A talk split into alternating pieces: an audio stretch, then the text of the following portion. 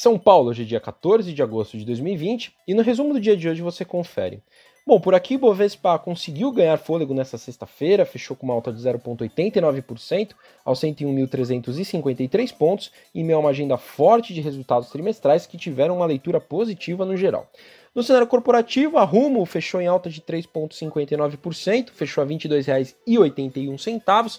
A companhia de logística anunciou uma oferta de ações primárias para levantar aproximadamente 7 bilhões de reais e reportou ontem, após o fechamento do mercado, um lucro líquido anual de 405 milhões de reais no segundo tri, um salto de 119% sobre o ano anterior. Outros destaques na ponta positiva do índice, a Natura hoje avançou 8,18%, fechou a R$ 51,43, mesmo após prejuízo de 392 milhões de reais no segundo tri. A companhia afirmou que as vendas de comércio eletrônico subiram 225% no trimestre, ante um ano antes, e que vai relançar a marca Avon no terceiro tri com um novo modelo comercial. A Ering hoje saltou 10,27%, fechou a R$ 16,43, mesmo diante do cenário desafiador provocado pela pandemia. A companhia tem conseguido se adequar e inovar em meio às mudanças do mercado e às novas tendências de consumo.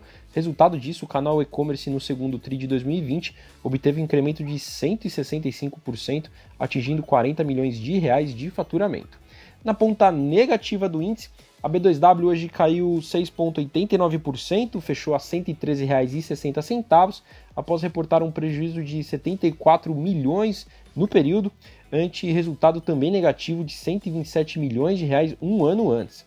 Apesar de ter diminuído o prejuízo frente ao período anterior, o resultado foi pior que a previsão do mercado. No mesmo setor, a Via Varejo também caiu 0,96%, fechou a R$ 18,60, enquanto o Magazine Luiza subiu 1,63%, fechou R$ 81,76. As lojas americanas cedeu 3%, fechou a R$ 34,24, após um registro de prejuízo líquido atribuído aos controladores de 7,1 milhões de reais no segundo tri, revertendo o lucro de 112 milhões de reais no mesmo período em 2019.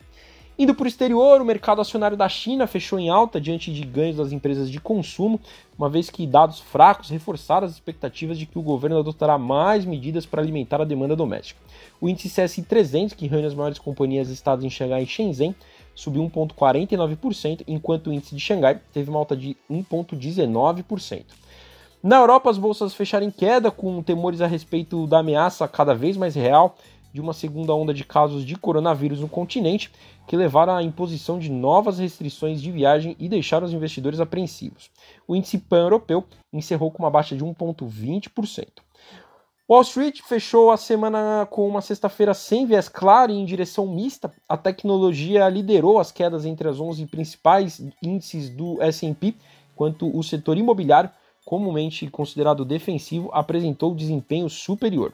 O Dow Jones subiu 0,12%, quase estável, enquanto o S&P 500 caiu 0,04%, também quase estável, e o Nasdaq com uma queda de 0,21%. Bom, sou Fábio Capone, Equity Sales do BB Investimentos. Diariamente estaremos aqui no Investimento em Foco, trazendo um resumo do dia do mercado para você. Até a próxima!